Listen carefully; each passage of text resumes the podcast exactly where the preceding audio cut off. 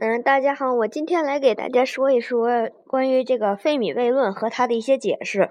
嗯，费米悖论主要就是这样的。嗯，我们银河系里大约有一千亿到四千亿颗恒星，然后嗯，大约有四千亿个这样的星系。那么这样的话，就有大约十的二十二次方到十的二十四次方颗恒星，然后嗯，然后其中。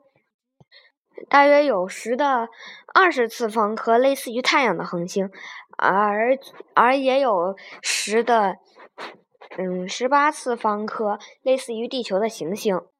嗯，然后经估计，嗯这样的一些类地行星中有百分之一嗯创造出了生命，然后又有其中的百分之一生嗯生存到了现在人类这个高度的话，那么。那么就十的十四方十四次方颗，嗯，行星上存在着与我们人类相似的这种行星，或者超过我们的这种文明。嗯，而我们这个曾经有过的一次，嗯，地外文明大搜索的一次活动。嗯，就是搜索从外太空传来的电磁波信息，而利用这种方法却一次却一次电磁波信息都收不到，一次都没有。那么，各位这些文明都在哪儿呢？呃，这个就是费米悖论。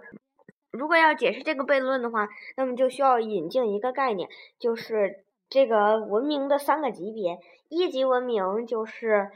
嗯，能够利用这个星球上的所有的资源。二级文明就是能够利用上整个，嗯嗯，整个那个它的恒星系的所有资源。第三级文明就是已经可以殖民整个，嗯，银河系与前两个文明等级相差实在是巨大。按这么算的话，地球应该是属于零点七级的。假如我们假设有这样的一颗 X 恒星，嗯，它已经存在了八十亿年，嗯，这样的话，嗯，X 行星的嗯产生产生的时时间就是八十亿年前，而地球的产生时时代是四十五点四亿年前，那么这就说明 X 恒星与比地球多发展了三十四点六，嗯。一年的时间，嗯，那么这样的话，如果 X 恒星，嗯，与我们地球上的文明走的是同样的道路的话，那么它们的演化就多演化了三十四点六年的时间。那么，如果我们说两个相差一千年的文明，嗯，就相当于我们现代人跟中世纪人的差别的话，那么。那么，嗯，一百万年就差不多是人现在的人类和当年原原始森林中的那些最原始的人差不多。这样这样的年份已经够让两个文明产中弱小的那个产生足够的震撼了。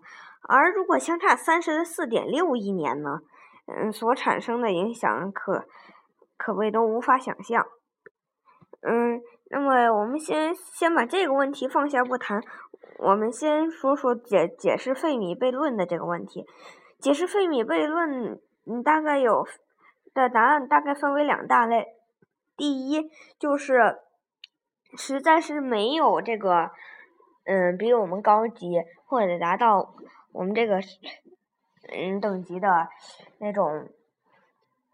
智能生命，啊，而第二种就是也存在，也存在像我们这样的智能生命。那么这两个解释大概都有很多种可能。第一种解释就是那个宇宙中没没多少像我们这样的智能文明。那这种主流的解释有三种。第一种就是我们是稀有物种，已经嗯已经通过了就是这个物种跳跃。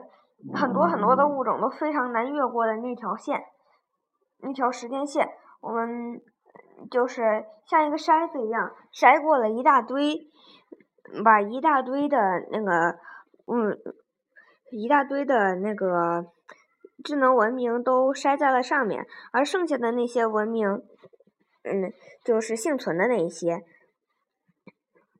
嗯，我们是如果如果那个筛子的时间点在我们前面，那么就说明我们是我们是幸运的，已经通过了这个。那么这个筛子到底是在哪个地方呢？肯定是在我们这个四十五亿年前之前，之你你肯定是在这个时间段之后。那么它到底出现在哪个演化时期？是什么样的呢？是从没有生命到有生命吗？如果是这样的话，那么宇宙中应该就是没有生命的了。嗯，这种可能性并没有那么的大。第二种就是可能是从原核、原核细胞到真核细胞这种，那么这样就说明宇宙中到处都是原核细胞，这种可能性也不大。嗯，所以我们目前也无法知道，嗯，这个筛子时间点到底应该在哪。就是宇宙中没有其他的智能文明这个解释，还有第二种第二种可能就是我们是第一批，嗯，就是经，就是我们是基本是第一批能发展出这样的智能文明的，嗯，这智能世界的文明，嗯，而也是的，那个筛子的时间点也在我们的前面，也就是我们之前就已经通过了那个筛子时间段。嗯，也许同我们，呃，一起幸存下来的还有很多很多的文明，但是我们我们是这些文明的之一，没有比我们早太多的已经通过了这个筛子时间段的文明，也就是我们是第一批。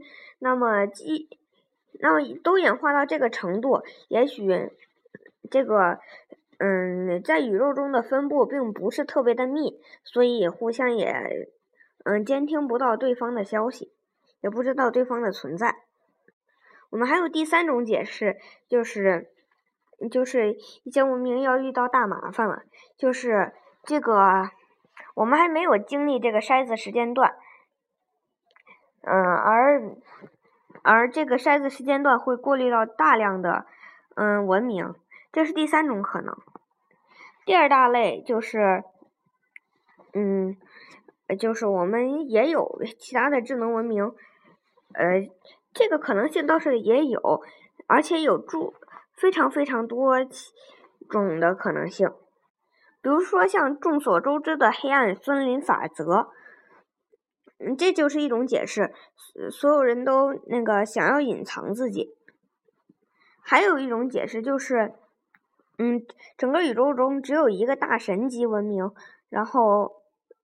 就是能够统治整个宇宙。一旦出现了演化到了足够的、足够的那个呃这进进度的这种文明，它都要都叫消灭。所以，只要它不放出电波信息，那么我们也就监听不到这种信息。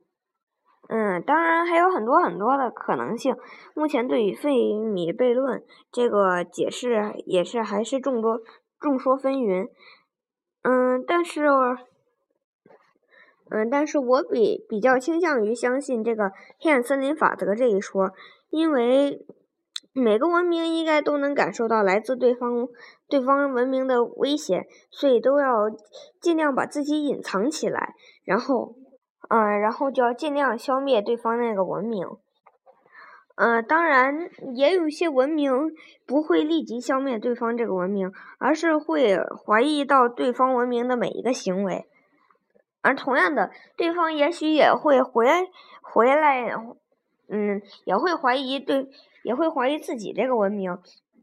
那么这两个文明大多数都不会互相进行攻击，而会非常的怀疑两个文明的每个文明的，呃，嗯。每一个微小的举动都会引起对方文明的警觉。嗯，但是关于费米悖论，我我也并不是特别的了解，所以我这回只能说这么多了。谢谢大家。